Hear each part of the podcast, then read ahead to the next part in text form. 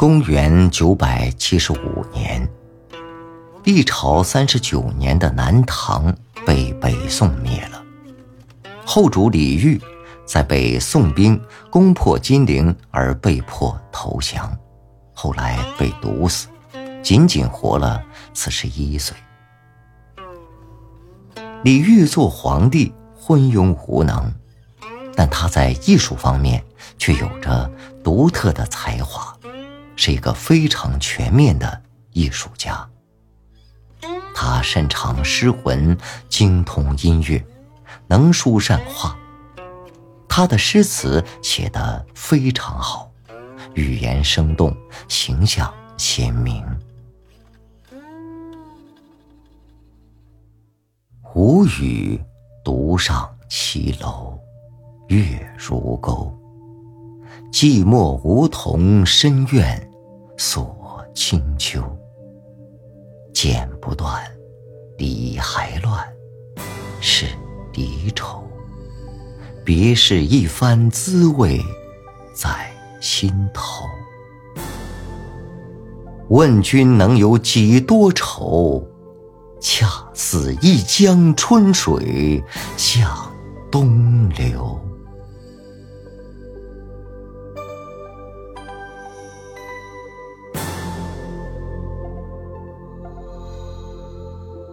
李煜在诗词书画方面投入了很大的兴趣。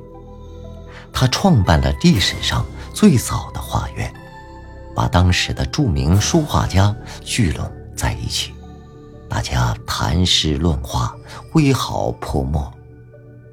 李煜认为，要创造好的书法、绘画作品，必须要有高品质的笔墨纸砚。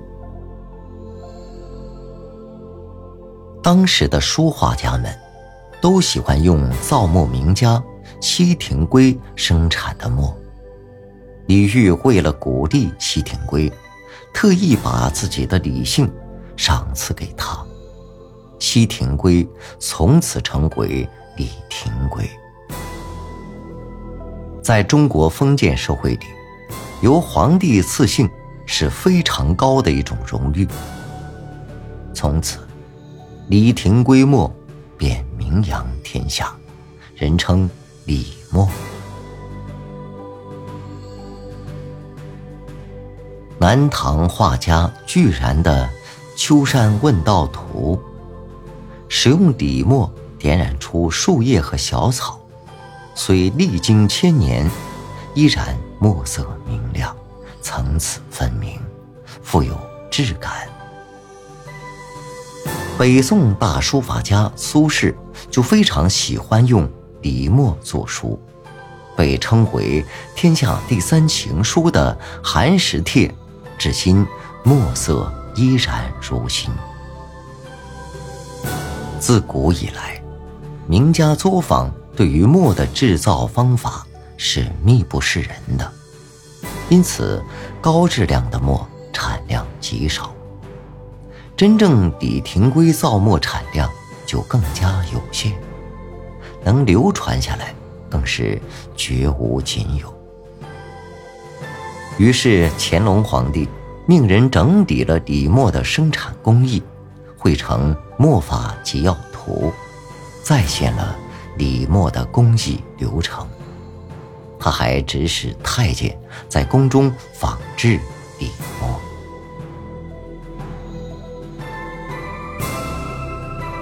中国的书法逐步从甲骨、竹简、绢帛、麻纸上走了下来。随着宣纸生产技术的不断提高，书法的笔墨变化更加出神入化，相得益彰。北宋大书法家蔡襄，就是使用了。由李煜命名的诚心堂所生产的宣纸后，写了这封被称为《诚心堂帖》的短信。信的内容是称赞了宣纸的质量以后，进而表达了获得这种宣纸的愿望。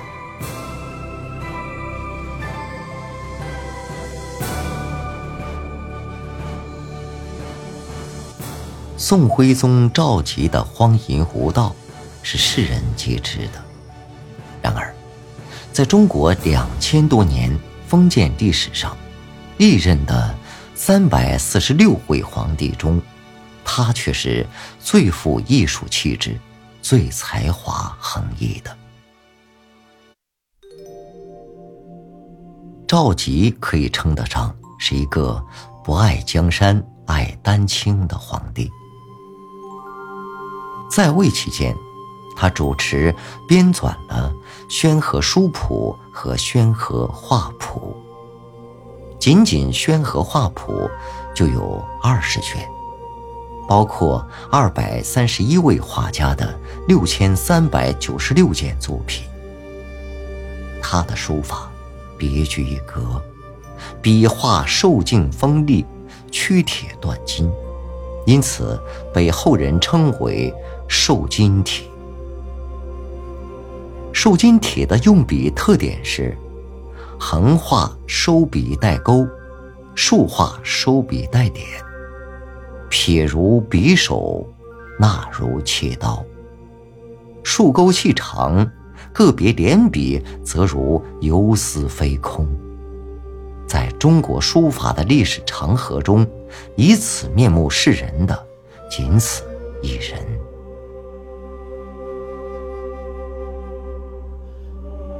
宋代翰林图画院画师们的平时画作，大多是由赵佶亲自命题，完成之后都由赵佶预览。如果对一幅作品满意的话，他会在画上题写诗文、签名画押。于是，后人把这些画称作为御制画或御题画。徽宗利用至高无上的皇权，推进了绘画的发展，使宋代的绘画艺术有了空前的成就。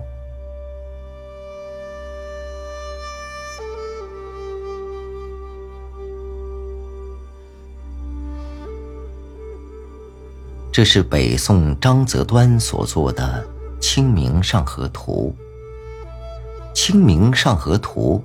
是现存古代绘画中反映社会生活最丰富、场景最宏大、集人物、屋宇、舟桥、林木为一体的鸿篇巨制。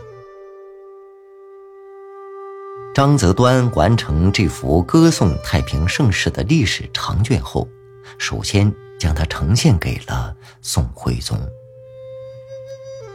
赵佶因此成为此画的第一位收藏者。赵佶酷爱此画，用他著名的瘦金体书法，亲笔在图上题写了“清明上河图”五个字，并填上了他专用的双龙小印。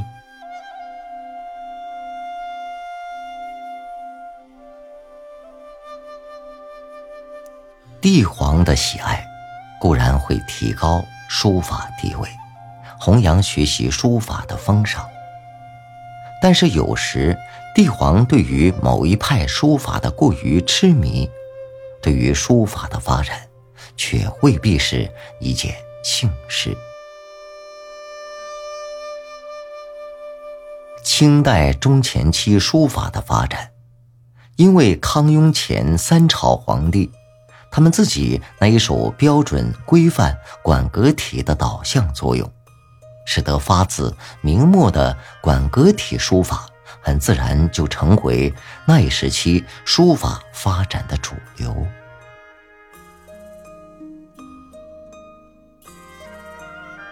到清代后期，单一的管格体书风，已经难以满足诗人的审美要求。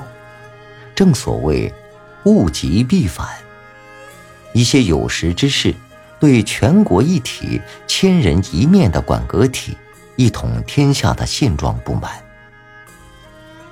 执政的嘉庆、道光皇帝也不像他们的前辈那样一味僵化，无形之中网开一面。所以，社会上有了复古求新的要求，希望开创新的书法风貌。当时以郑板桥为代表的扬州八怪，由于仕途坎坷，于是，在他们的心目中，那种为仕途而必备的馆阁体书法，就像令他们屡试不中的科举制度一样，逆反心理驱使他们对馆阁体进行抵制和改造。之所以被人们称之为怪，就是因为在他们的书画中鲜明地表现出一种叛逆精神。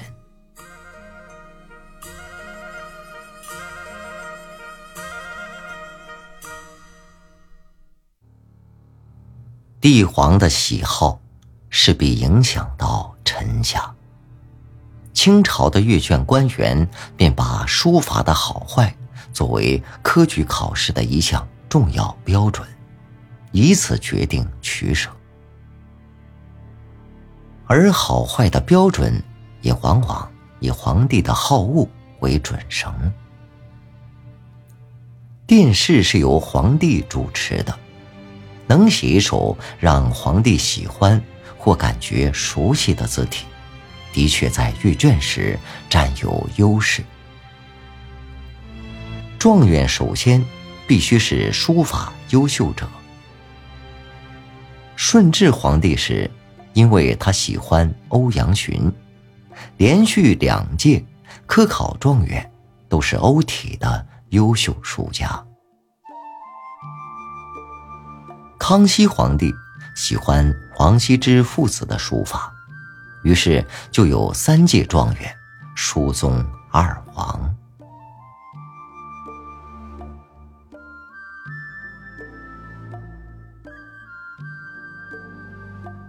如果我们对历代引领时代书风的扛鼎书家进行一番梳理之后，就会发现一个共同的特点：历朝历代最杰出的书法家，几乎都集中在朝廷周围，他们的背后都站着最高统治者。我们可以清楚的看到。古代那些最负盛名的书法大家，无一例外，都是当朝著名的官吏、文人或者高僧。在漫长的历史长河中，各朝各代的书法家数不胜数。但是，我们今天所能看到流传下来的作品创作者中，几乎没有。布衣白丁，能被称之为大书法家的，都是身份显赫、地位崇高之人。书法是历代帝皇在登基之前的必修课，它甚至关乎着一国之君的脸面和尊严。长期的笔墨研习。增长了帝皇的书写能力和欣赏能力。即使是那些金戈铁马、打下江山的少数民族统治者，为了统治地位的稳固，他们也必须学习接受汉族传统文化。所以，即使不断的改朝换代，中国书法艺术。仍然能够沿着自己的艺术轨迹继续发展。帝皇们对于书法的兴趣或轻或重，表现形式千差万别。也许他们有的人是真爱艺术，有的人是附庸风雅，有的人是出于政治需要，还有的人是出于装点。门面，但是，作为书法本体来说，帝皇的重视与否，却是非常